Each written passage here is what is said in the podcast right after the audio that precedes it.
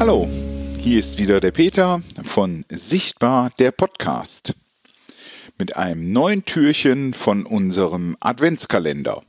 Heute geht die Frage in den Bereich der Gehörgeschädigten und deshalb stellen wir die, diese Frage auch der Frau Kunert, denn die Frau Kunert ist Sozialarbeiterin im Stadtverband der Gehörgeschädigten Leipzig. Sie selber ist Gebärdensprachdozentin. Da Frau Kunert auch selber gehörlos ist, werden wir die Frage zunächst ihrer Assistentin Frau Popp stellen, die dann in Gebärdensprache die Frage an die Frau Kunert weitergibt, die in Gebärdensprache antwortet und Frau Popp gibt uns dann wieder die Antwort in Lautsprache. Jetzt zur Frage. Wer hat eigentlich die Gebärdensprache erfunden? Einen Erfinder der Gebärdensprachen gibt es nicht. Ähm, aber schon die Ohrmenschen hatten ja ihre eigenen Gesten und Zeichen und haben Höhlen bemalt und verständigten sich auf diese Weise. Geschichtliche Informationen reichen leider nicht so weit zurück, aber so wird es eben gewesen sein, dass überall, wo es gehörlose Menschen gab, wurde mit Gesten und Zeichen kommuniziert.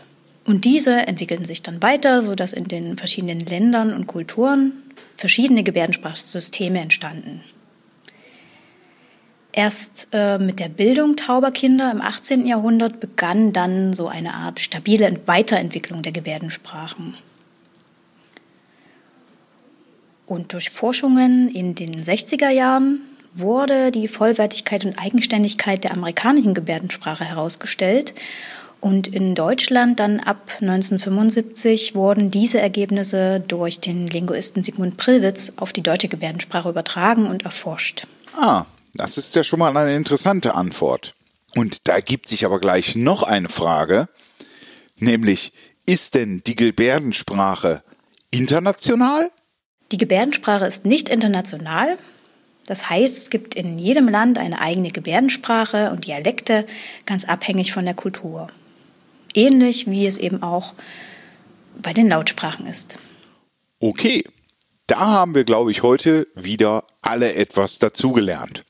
Und deshalb gilt mein besonderer Dank der Frau Kunert und der Frau Popp dafür, dass sie uns diese Antworten gegeben haben.